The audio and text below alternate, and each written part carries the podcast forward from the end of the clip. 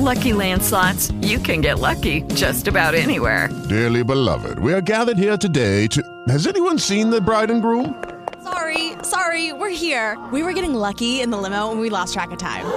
No, Lucky Land Casino, with cash prizes that add up quicker than a guest registry. In that case, I pronounce you lucky. Play for free at LuckyLandSlots.com. Daily bonuses are waiting. No purchase necessary. Void were prohibited by law. 18 plus. Terms and conditions apply. See website for details. Lucky Land Casino asking people, "What's the weirdest place you've gotten lucky?" Lucky? In line at the deli, I guess. Aha, in my dentist's office.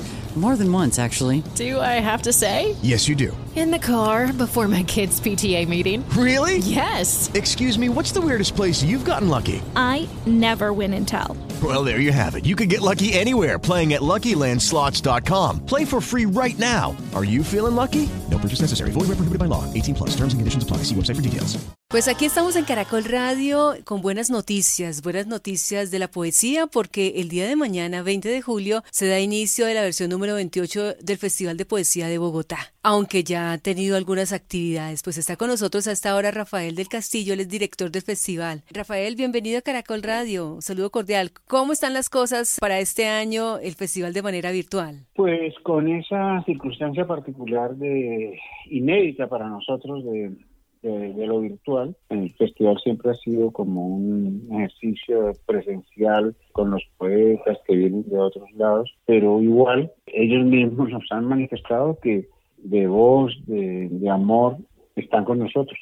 Y más en medio de circunstancias como, como estas. Sí. Pero en medio de esta crisis, de este confinamiento, de todo esto que vivimos, seguramente también ha tenido ese lado positivo, ese lado de aprendizaje. Sí, eh, la solidaridad de los escritores en cada país, las ganas de que no se caiga un evento, la convicción de que de pronto si cuando hacíamos las actividades en, en la Casa Silva, por decir algo, llegaban 50 personas, ahora vamos a tener en ese mismo mm, programa 100, 200, 300 personas por esto de la virtualidad. Hay cosas para sumar y hay cosas para restar.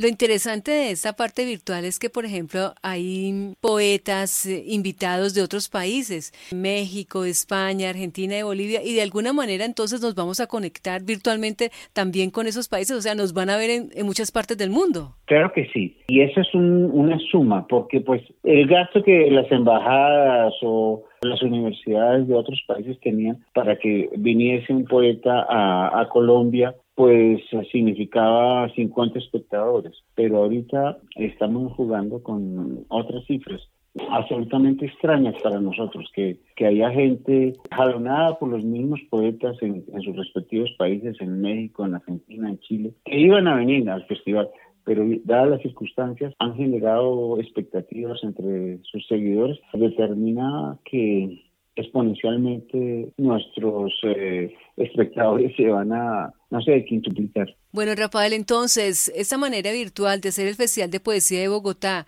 ¿qué va a tener? ¿Cuál va a ser la programación? ¿Qué podemos destacar? Bueno, nosotros tenemos una programación que se puede seguir en, en la página web del festival, Festival Internacional de Poesía de Bogotá.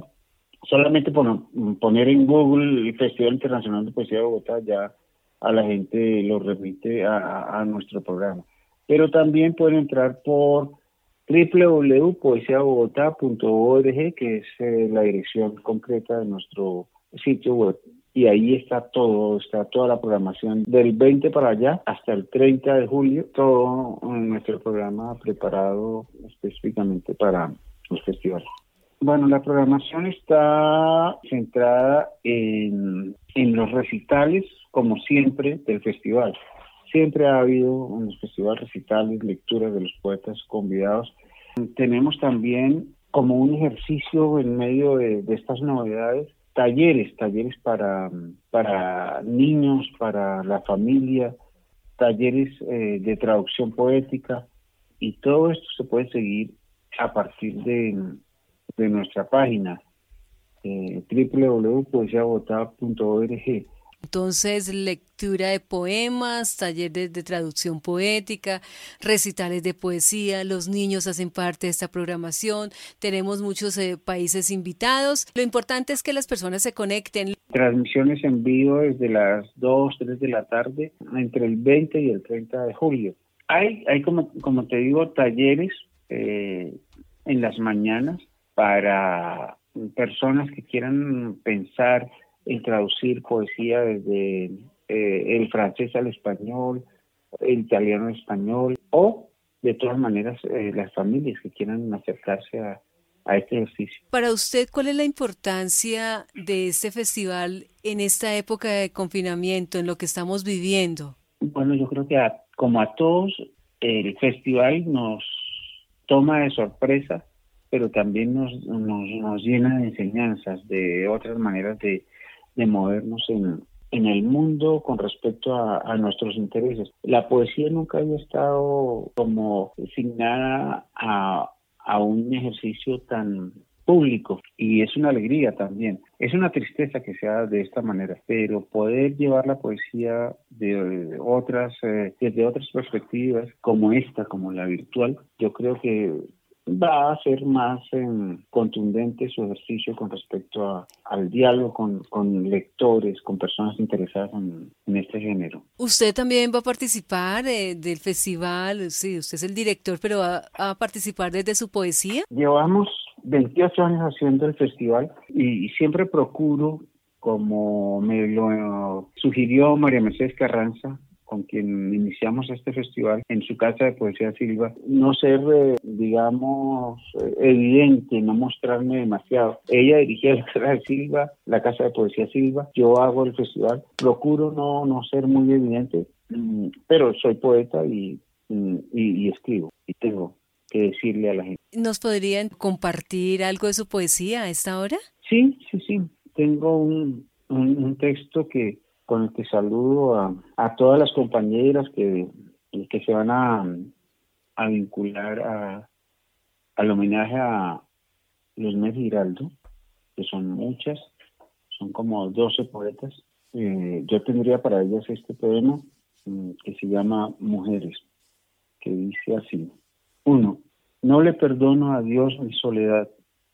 Veo a tantas mujeres en mi torno, bajo de mi pasado, en mi futuro, conjugando estos verbos en presente, tan solas como yo, tan iracundas.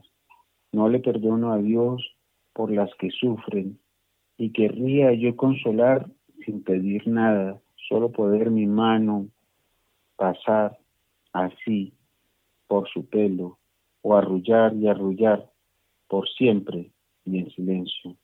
No le perdono a Dios una mujer cuando llego de noche y en la casa, nada hay ya para mí en la cocina, pese a que con alegría al ver la mesa, sé que todos mis hijos han comido.